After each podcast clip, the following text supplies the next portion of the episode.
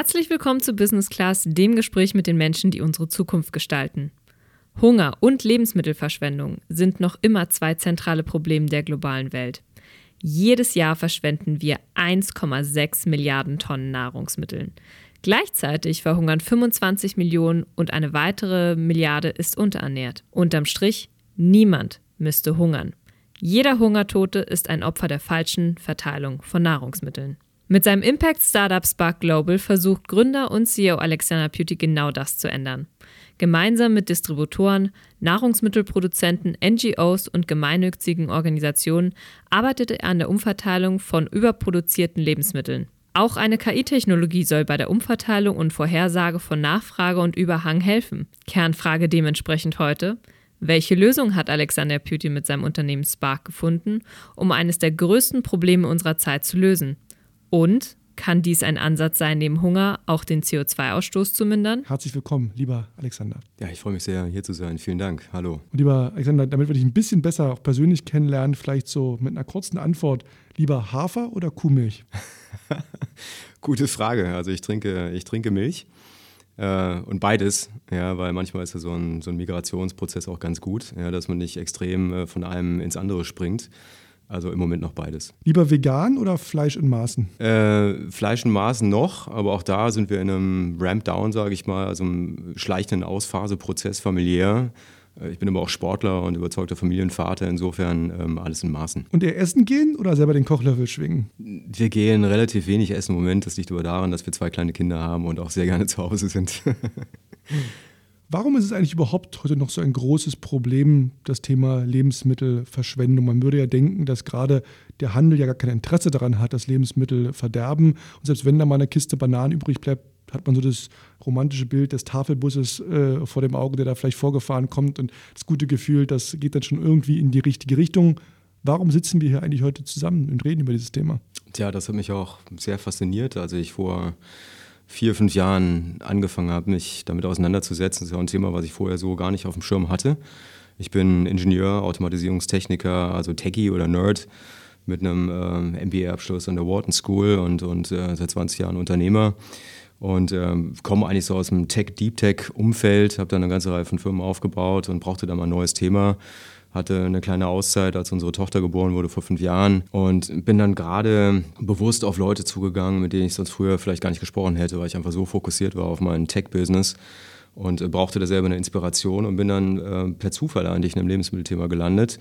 Und weil ich vorher schon eine ganze Reihe von digitalen Marktplätzen gebaut habe, äh, war dann spontan auch meine, meine Frage oder Beobachtung. Also es, es gibt ja dieses Food Waste-Problem. Ähm, theoretisch, praktisch ist es wirklich da. Also sehen wir das auch in Berlin und nicht nur in Asien oder USA oder in Afrika.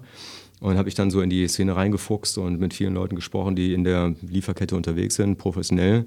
Und die haben das bestätigt. Ja, und, und das hat mich fasziniert zu sagen, also wie, wie kann es sein, dass so ein, so ein Problem wirklich so, so groß ist ja, und global auch vorherrscht, aber es keine übergreifende Lösung gibt, ja, die das irgendwie sukzessive minimiert. Ja, also das hat mich nicht mehr losgelassen und ähm, damit sind wir beim Thema. Ähm, warum ist das so? Also ich glaube primär das muss ja auch alles selber lernen, ist es so, dass die einzelnen Stufen in der Lieferkette alle ein bisschen zu viel vorhalten, weil die gar nicht genau wissen, isst du jetzt Fleisch oder kommst du jetzt jeden Tag und isst Fleisch oder kaufst du lieber den Fisch oder ähm, ist auch wetterabhängig. Ja, wenn wir sagen, ähm, wir haben äh, vielleicht einen guten Sommer ja, und zwei, drei Monate scheint die Sonne und alle Leute grillen, ja, was ja auch in Deutschland ist ja ein Barbecue-Land, sage ich mal. Leute sind gerne draußen und laden die Freunde an, Nachbarn grillen. Kann aber auch sein, dass es drei Monate regnet. Ja, so, das hat natürlich massive Implikationen auf die Lieferkette und auf die, auf die Produkte. Und äh, wenn es regnet, äh, drei Monate am Stück, und das haben wir alle schon erlebt, ja, im Sommer, gerade in Deutschland, dann wird eben weniger gegrillt und dann geht der Fleischkonsum massiv nach unten. Ja, so, aber die, die Produktion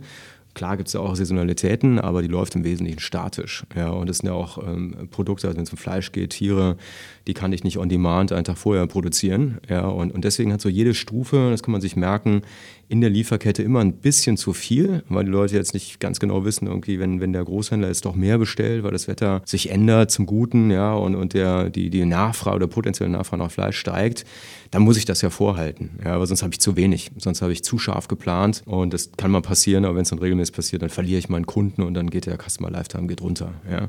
So, also das ist so ein, so ein ähm, systematisches Problem in der Lieferkette, ja, dass keiner ähm, zu scharf kalkuliert. Ja. Auf der anderen Seite ist es auch ein Umverteilungsproblem. Ja, damit sind wir auch beim Spark-Thema, dass wir sagen, also wenn es schon diese Überhänge gibt, wie, wie äh, muss man darüber nachdenken letztendlich und auch bestehende Kräfte die Tafel stärken, ja, dass eben die Umverteilung funktioniert, äh, sowohl an kommerzielle Abnehmer, wenn es Sinn macht, ja, ähm, was weiß ich, Leute, die Apfelsaft produzieren, wenn wenn wenn, es Überhänge gibt bei der ähm, Apfelproduktion, oder eben ganz normal, wenn es um Kühlkette geht und Molkereiprodukte und, und äh, Trockenlebensmittel und so weiter.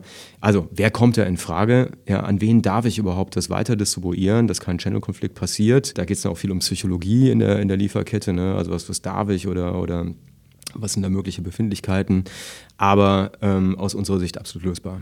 Ja, und äh, das klingt jetzt einfach, aber das sind so die Erkenntnisse der letzten vier, fünf Jahre bei mir und, und dem Team, wir haben das jetzt zwei Jahre vorbereitet und äh, haben offensichtlich einen sehr engen Draht zur Lieferkette und machen das partnerschaftlich statt äh, gegen die einzelnen Teilnehmer. Äh, das würde überhaupt keinen Sinn machen, aber wir gehen nicht dogmatisch vor, sondern sehr, sehr partnerschaftlich und ähm, ja, sind da guter Dinge und äh, haben jetzt einiges ausprobiert und die zentralen Annahmen validiert und jetzt geht es in die Skalierung. Wie schätzt du denn die Bereitschaft quasi der Politik ähm, ein und natürlich der Menschen selber auch, da wirklich aktiv äh, sozusagen gegen die Lebensmittelverschwendung vorzugehen und damit einhergehend ja auch, wo liegt eigentlich das größte Problem? Gibt es da Probleme in der Gesetzgebung, in der Politik? Ich vermute, auch da ist es in jedem Land auch ein bisschen anders, wie darauf reagiert wird. Ähm, ist es die Massenproduktion ähm, selber oder die, einfach die Mentalität auch der Wegwerfgesellschaft? Da kommen ja mehrere Themen wahrscheinlich auch zusammen. Das ist richtig. Also das haben wir uns genau angeschaut, ähm, also im Ländervergleich und nicht nur in Europa, sondern weltweit. Ja, was ist die Gesetzesgebung und was sind da, ähm, was ist die jeweilige Situation, was sind die Möglichkeiten auch? Ja, und zum Beispiel gibt es in Frankreich Frankreich seit 2016 gibt es ein sogenanntes Retail-Gesetz. Das heißt, die Supermärkte dürfen gar nicht mehr Lebensmittel wegschmeißen. Ja, so, da ist das Steuermodell auch ein bisschen anders in Deutschland. Aber ähm, das gibt es so offensichtlich in Deutschland noch nicht. Ja, und das ist natürlich äh, auch bemerkt worden, was die anderen Länder machen. Aber im Moment wird überlegt, was ist eben der beste Ansatz, ohne dass man notwendigerweise ein Gesetz vorstellen muss ja, und, und die, die Lieferkette zwingt.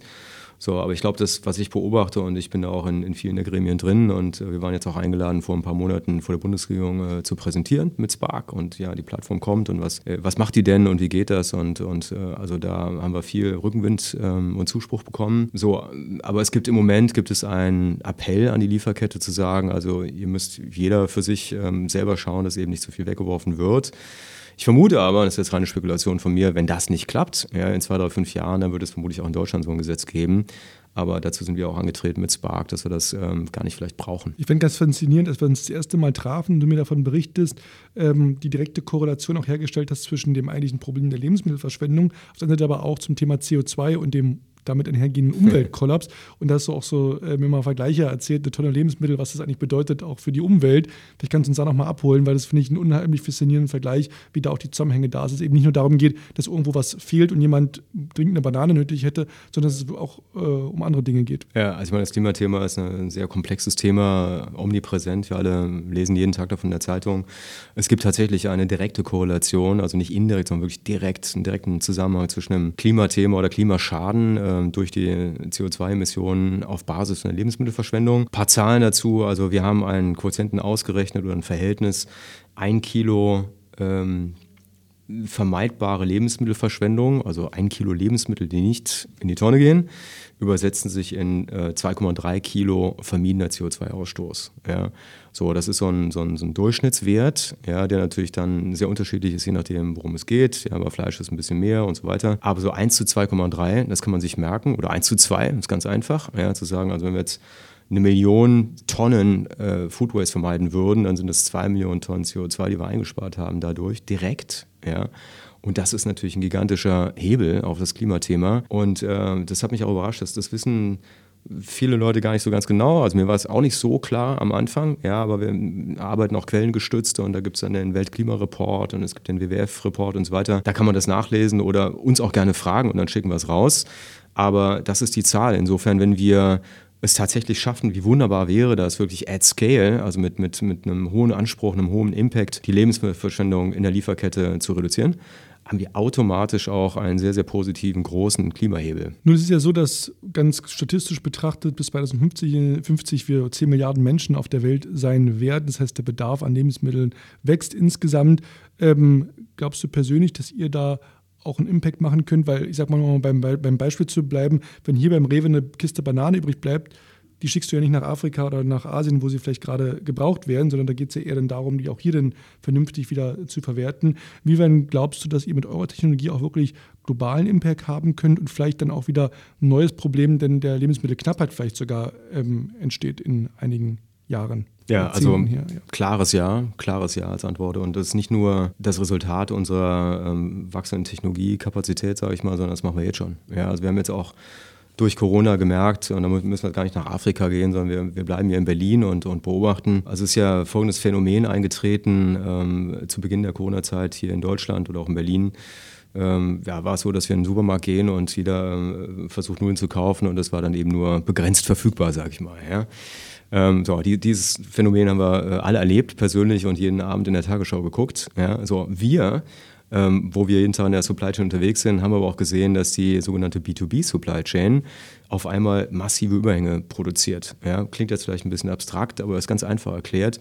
Also die Großhändler, die die Gastronomie, die Restaurants, die Catering Services normalerweise beliefern, die hatten äh, auf einmal das Lager voll, ja, weil die Abnehmer es nicht mehr abgenommen haben, weil von, von 100 auf 0 der Konsum in den Restaurants und der Gastronomie, Catering Services runtergegangen ist und die hatten einfach kein Business mehr.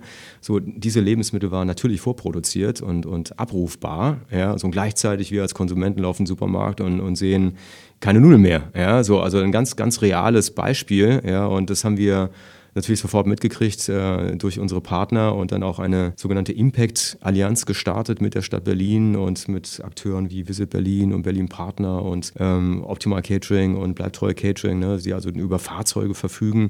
Und wir haben dann sehr schnell umverteilt. Ja, also als, als ein Beispiel, wir haben seit Mitte März äh, von unseren Supply-Partnern dann Lebensmittel abgeholt nach wie vor ja, und dann aber umverteilt an die Bedürftigen. So die Tafel war da ganz gut versorgt, also haben wir uns dann eng abgestimmt auch mit der Tafel, die natürlich sofort in, in, in, ins Gedächtnis kommen zu sagen, ich habe zu viel, wen rufe ich an? Ah, ich rufe die Tafel an. Ja, die waren ganz okay. Aber so die NGOs in der zweiten Reihe und dritten Reihe, die, die man dann nicht sofort irgendwie im Gedächtnis hat, die haben sich dann sehr gefreut. Ja. Und zum Beispiel die Arche-Standorte, die ähm, sechs Stück an der, an der Zahl hier in, in Berlin, haben wir jetzt von uns so um die 15 Tonnen Lebensmittel, beste Ware, auch frische, also Obst und Gemüse, Vitamine bekommen. Und wir haben dann von der Arche gelernt, dass wir tatsächlich der einzige frische Lieferant sind, wenn es um Vitamine geht. Äh, die haben natürlich mehrere Lebensmittelspender, aber da werden in der Regel Trockenlebensmittel gespendet, die jetzt nicht sofort verderben können und auch keine Kühlkette äh, benötigen. Ja, so, aber das, das haben wir im Griff, machen das professionell. Und wir haben dann sofort quasi umgeschwenkt und das ist ja genau das, was wir machen mit, mit Spark, also eine Distribution oder Redistribution.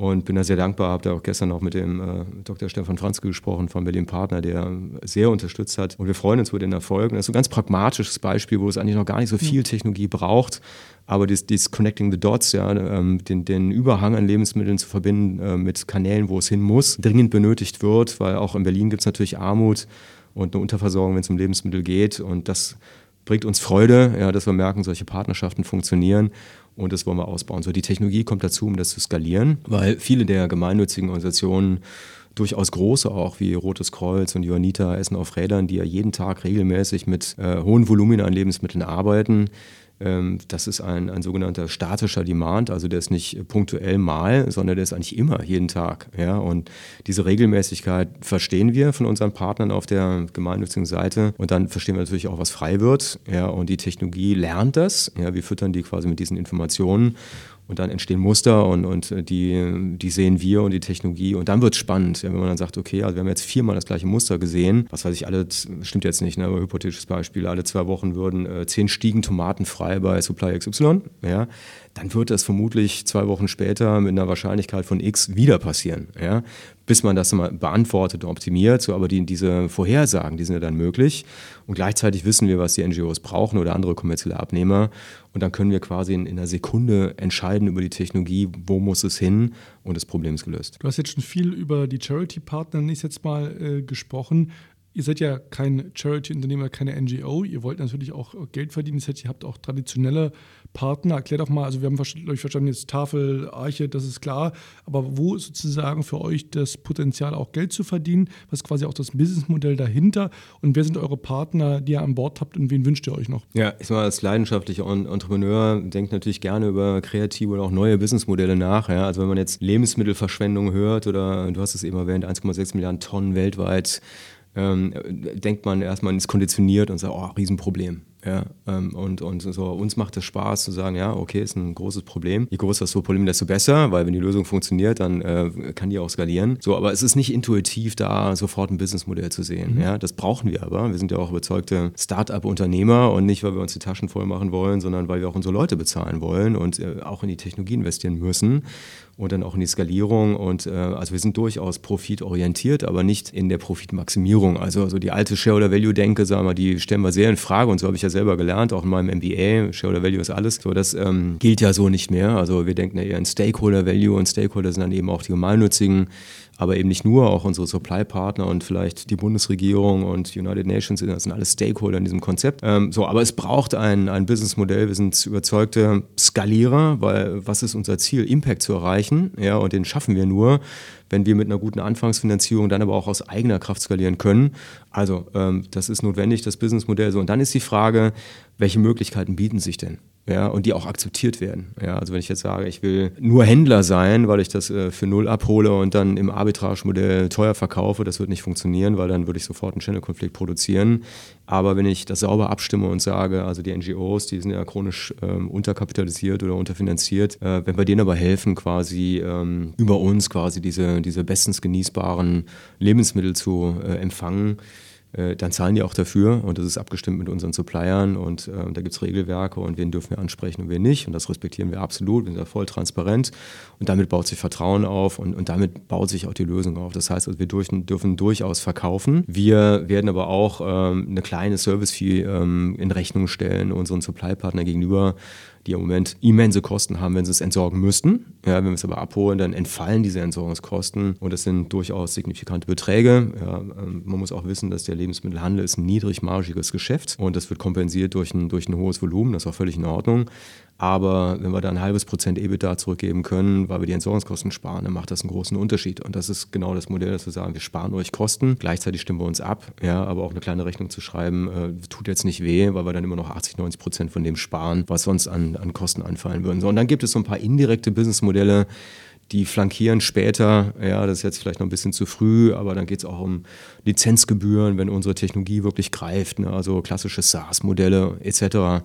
Aber im Moment äh, sind wir da sehr operativ unterwegs und, und ähm, die Bereitschaft auch zu zahlen auf beiden Seiten ja natürlich geprüft, die ist da. Ja, ähm, aber insgesamt glaube ich, dieser Impact-Gedanke, äh, Impact ist ja auch eine neue Gattung. Ja, also Impact bedeutet aus unserer Definition ein klares Geschäftsmodell. Ja, das ist ja auch die Frage, ne, wie verdiene ich Geld? Also es gibt ein Geschäftsmodell mit ähm, viel Technologie, wenn sinnvoll. Das fällt uns jetzt nicht besonders schwer, weil wir kommen aus dem Bereich, aber auch einer klaren Purpose-Orientierung, ne? also ob das gesellschaftliche Relevanz ist oder, oder Ressourcenschonung und nicht nur ganz wichtig als nice to have, dass man sagt, wir haben einen Nachhaltigkeitsreport, den, keinen, äh, den keiner interessiert, ja?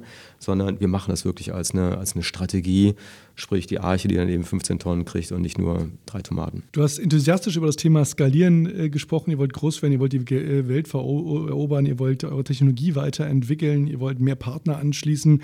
All das braucht natürlich auch erstmal Geld, um zu starten.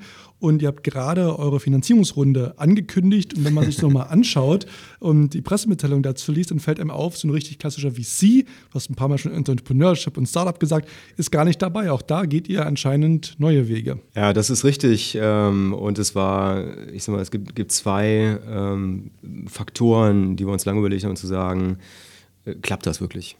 Ja, und der eine Faktor ist, äh, und die bedingen sich beide. Ja, der eine Faktor ist, kommen wir wirklich in das Potenzial? Also kriegen wir Zugang zu diesen äh, großen Volumina Lebensmitteln, was auch ein bisschen Tabuthema ist. Ne? Keiner gibt das gerne zu, aber die passieren und, und äh, so. Also kommen wir rein in, in das Potenzial und, und das konnten wir klar mit Ja beantworten. Das war auch ganz wichtig für die Finanzierung weil die Investoren haben uns gefragt, wie groß ist denn das Potenzial wirklich? Ja, also jetzt nur quellengestützt arbeiten, 1,6 Milliarden, also ist ein Riesenmarkt aber ähm, könnt ihr das wirklich adressieren? Ja. So, und das, das, auch das konnten wir belegen und, und mit Ja beantworten. So, das war eine Voraussetzung für die Finanzierung.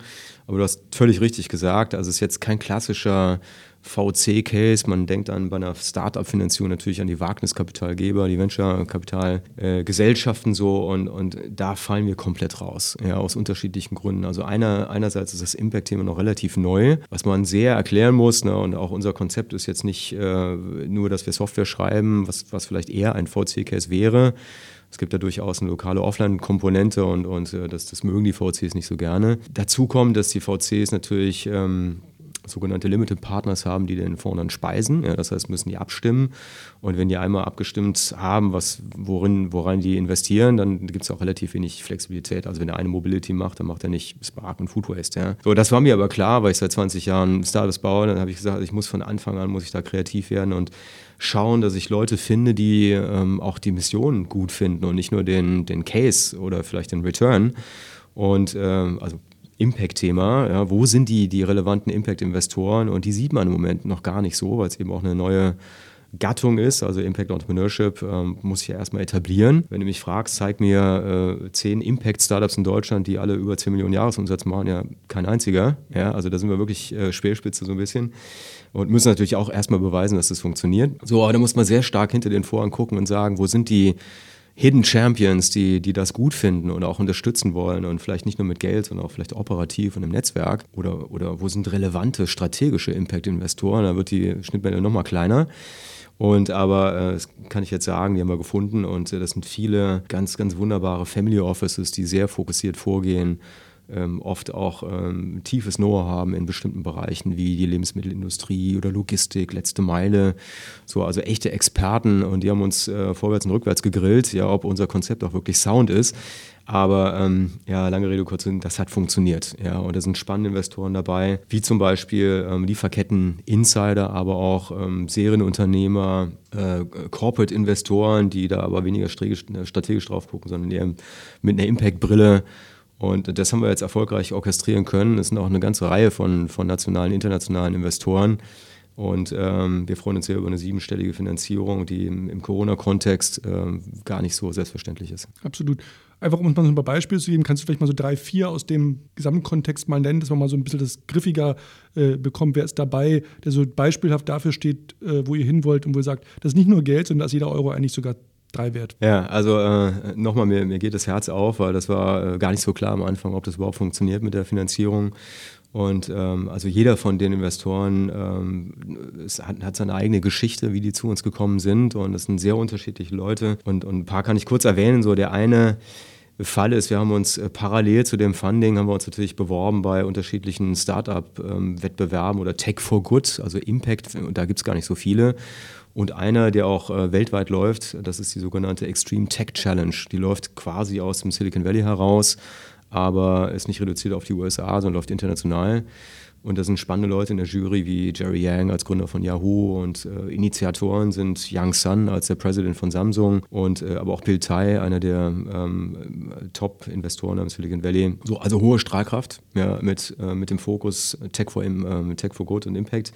So, und äh, das ging auch ein halbes Jahr. Das war jetzt nicht irgendwie äh, Formular ausfüllen und Daumen drücken, ja, sondern da mussten wir ein Video drehen und haben das mit Startup TV gemacht, die uns da sehr geholfen haben. Das darf ich hier nochmal erwähnen. Also ein tolles Video geworden, was wir auch zeigen können natürlich natürlich. Und äh, es gab äh, unterschiedliche Pitches und Pitch-Coaching und Pitch-Training von etablierten Leuten aus dem Silicon Valley. Also es ging echt lange. Und ähm, dann haben wir uns gefragt, was kann man da eigentlich gewinnen? Und dann haben wir die gefragt und gesagt, ja, eigentlich gar nichts. also es gibt keine. Ruhm und Ehre. Ja, Ruhm und Ehre, so ist es, ja. Und äh, es gibt keine Preisgelder. Und da haben wir dann äh, gestutzt ein bisschen und dann haben wir gesehen, es ist ein, ein, wirklich krasses Format, ja. Und, und die ganze Welt guckt dazu und Tech for Good ist ein neues Thema und da müssen wir mitmachen und wenn wir gar nichts gewinnen, aber dann ist das eine gute Sache. Ja, und dann gab es sieben Kategorien und eine davon war Smart Cities und Transportation und das war dann so unsere Kategorie und ähm, die haben wir überraschenderweise haben wir die weltweit gewonnen. Ja? Und dann haben wir die gefragt und, und haben uns natürlich äh, unglaublich gefreut und haben gesagt, warum haben wir eigentlich gewonnen? Ja? Und dann haben die gesagt, naja, es, uns ist eigentlich egal, ob ihr jetzt in Berlin sitzt oder in, in Tel Aviv oder in, in San Francisco. Äh, wir glauben, ihr habt ein relevantes Konzept und nochmal um den Kreis zu schließen, aber es geht ja nicht nur um Reduzierung von Lebensmittelverschwendung im großen Stil, sondern wir haben ja auch ein Klimathema hier, ja, also eigentlich ein Win-Win sozusagen. Und wenn wir jetzt die NGOs noch dazu nehmen, haben wir eigentlich ein Win-Win-Win.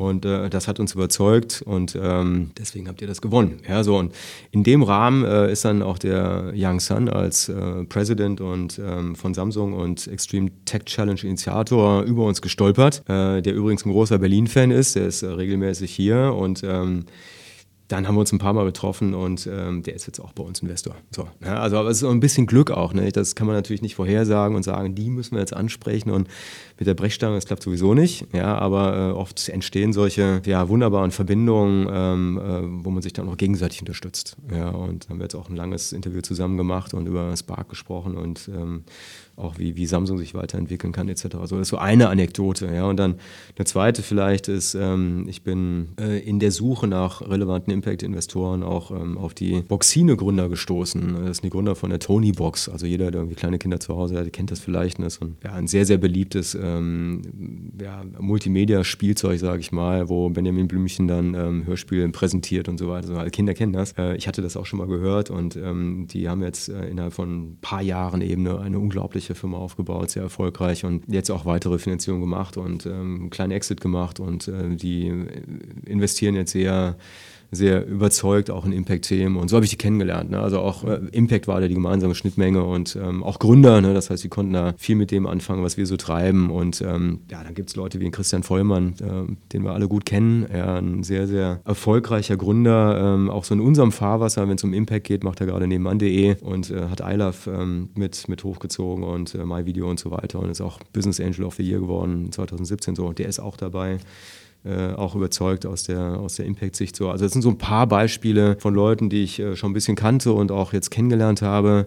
Und ich kann sagen, also mir hat das auch großen Spaß gemacht, mit diesen Leuten in Dialog einzusteigen. Wie gesagt, es ist auch eine Zweibahnstraße, man hilft sich da gegenseitig. Aber es entsteht hier eine neue Gattung an Investoren, was ich auch extrem spannend finde, sogenannte Impact-Investoren in einem neuen Thema und ist ja kein Nischenthema, also die Welt dreht sich gerade und auch so Ansagen von BlackRock, ne? also das Kapital wird wandern dorthin, wo nachhaltig äh, Innovation auch betrieben wird und ähm, ja, da sind wir mittendrin. Und habt ihr in Berlin quasi euren Proof of Concept äh, definitiv abgeliefert, gezeigt, wie es funktionieren kann, das Zusammenspiel mit eurer Technologie.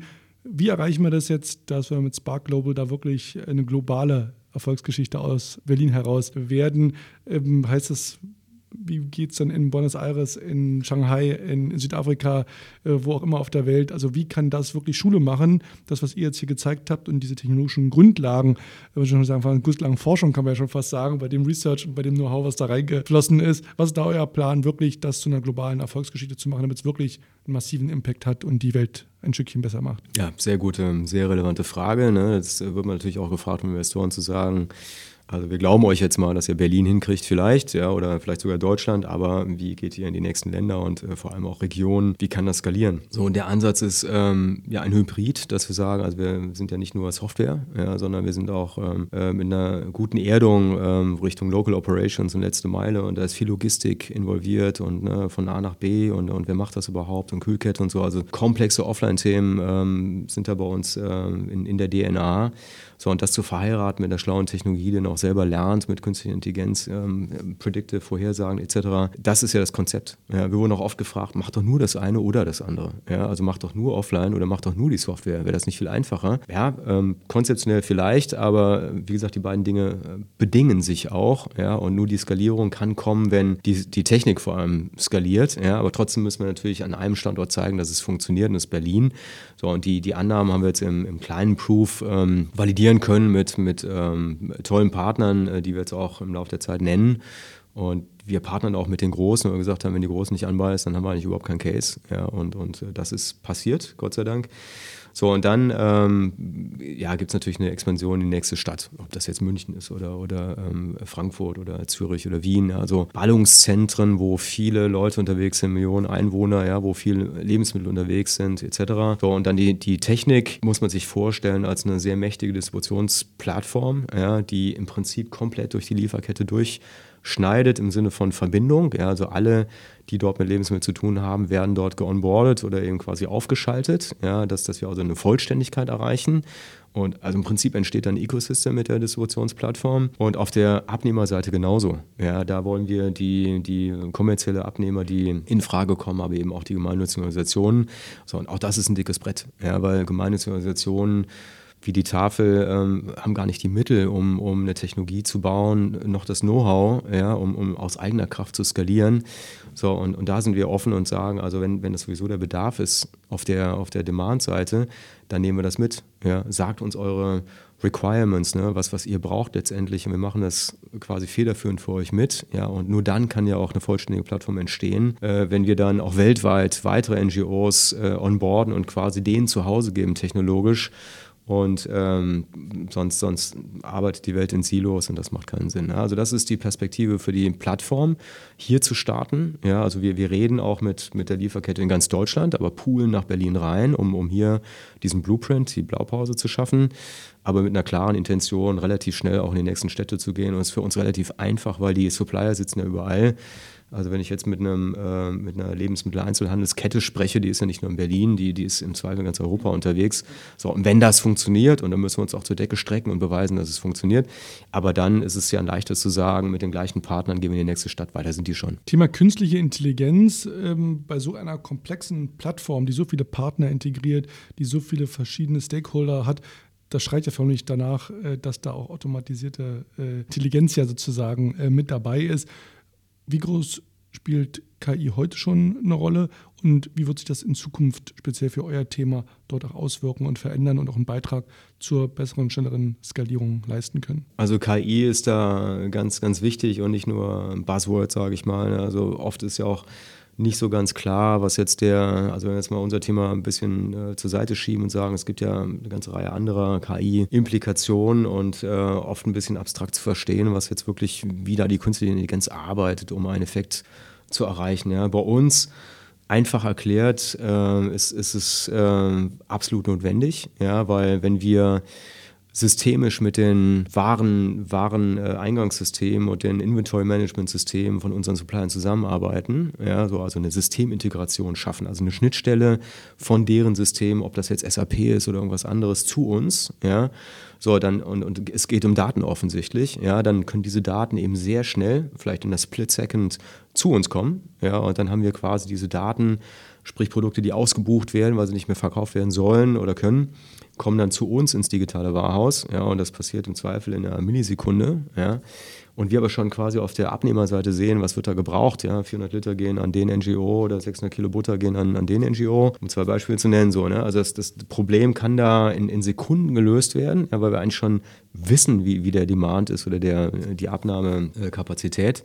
So, und die künstliche Intelligenz ist das nicht nur alles zu verarbeiten als Daten, sondern aus diesen Daten, ich wiederhole mich ja, Muster zu erkennen, ja, und dann aber auch quasi Benchmarks zu setzen, zu sagen, anonymisiert, der andere Supplier macht es so und der Demand Channel macht es so, ja, und, und dann quasi vorherzusagen und, und dann auch nach vorne quasi Rückmeldung zu geben in der Lieferkette zu sagen, also wir sehen hier regelmäßig, dass eben saisonal bestimmte Produkte ständig einen Überhang erzeugen, ja, und das ist ja die Mission, dass wir sagen, also wir wollen jetzt nicht retten wie die Weltmeister. Ja, also es ist natürlich notwendig, dass man, dass man da vor der Verschwendung ähm, rettet, ja, also reaktiv unterwegs ist, aber wir wollen von dem Reaktiven ins Proaktive.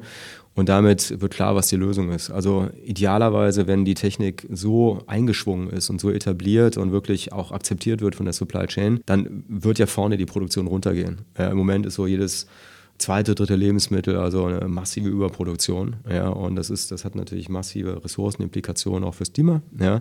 Aber wenn wir alle einen guten Job machen quasi, dann, dann wird ja vorne als Resultat auch die Produktion runtergehen auf ein erträgliches Niveau. Ja, so ein bisschen Überhang wird es immer geben. Ähm, so, und, und dann haben wir das gelöst. Also im Prinzip, wenn, wenn die Technik funktioniert, machen wir uns überflüssig. Ja, und das jetzt passiert nicht übermorgen, aber sagen wir mal 10, 12, 15 Jahre, das wäre ein gigantischer Erfolg. Äh, aber wenn man das quantifiziert, ähm, die Überschüsse und, und äh, das Wasser, was da benötigt wird, die, diese Beispiele kennen wir alle, ja, und sich das irgendwie als eine große globale Lösung vorstellt, dann, dann das ist auch unsere Motivation, um da wirklich anzugreifen. Nun ist ja relativ klar, dass das Problem der Nahrungsmittelverschwendung sowohl ein politisch ist, wir hatten schon darüber gesprochen, Gesetze, Regeln, Steuern und so weiter, als auch natürlich ein individuelles von uns jedem Einzelnen als Menschen. Und da fragt man sich natürlich auch, was sich da grundlegend ändern muss, damit quasi kein Mensch überhaupt unnötig mehr äh, hungern muss.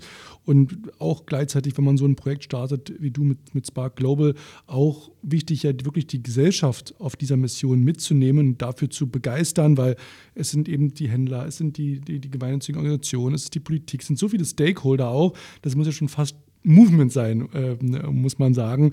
Wie begeistert äh, man davor? Was ist da euer Weg, auch zu sagen, wir sind nicht nur eine Company und sind auch unseren Investoren verpflichtet, sondern da ja gerade, weil es um Impact äh, geht, da wirklich die Gesellschaft auch für zu sensibilisieren, auf dem Weg mitzunehmen und dort wirklich was Großes auch zu bauen. Ja, das ist genau richtig, weil 40 Prozent der, der Lebensmittelverschwendung in der Supply Chain sind eben hinten beim Konsumenten, also bei uns, ja, Verbrauchern ja, weil der Kühlschrank noch halb voll ist, wenn man Urlaub fährt, etc. Also, also ja, das, das muss ja auch adressiert werden. Ja.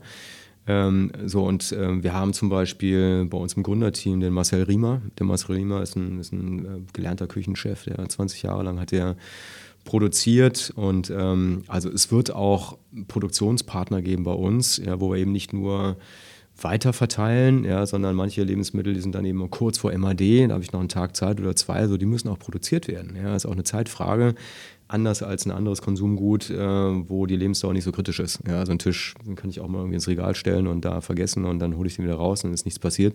Das funktioniert ja offensichtlich mit Lebensmitteln nicht. Ne? Also da ist die, diese zeitliche Dimension ist auch ganz wichtig. Und deswegen, deswegen werden wir auch in, als Volumenkanal eine Produktionslösung aufschalten. Und das sind Profis, die eben also Smoothies produzieren oder, oder ähm, ja, für den Handel auch irgendwie nachhaltig Produkte bauen und wieder ins Regal stellen. So, das ist für uns auch ein Volumenkanal. Ja, und das ist für uns eine perfekte Gelegenheit, auch die Gesellschaft zu involvieren. Ja, zu sagen, was ist überhaupt gesunde Ernährung? Ne? Oder wie, kann ich zu Hause kochen, ohne dass es großen Aufwand bedeutet? Ja, oder wie kann ich auch Kinder schon relativ früh ins Thema holen?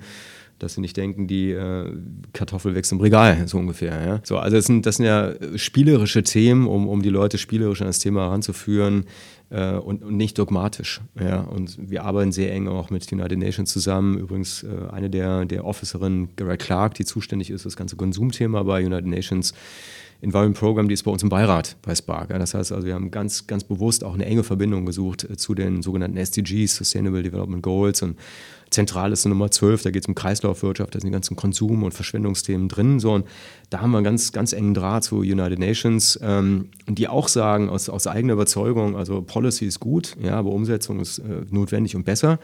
So, und wenn wir dogmatisch auf die Gesellschaft zugehen und sagen, äh, dusch doch kürzer, ja, oder äh, esst weniger Fleisch, dann äh, mag das einen Effekt haben, aber der verpufft.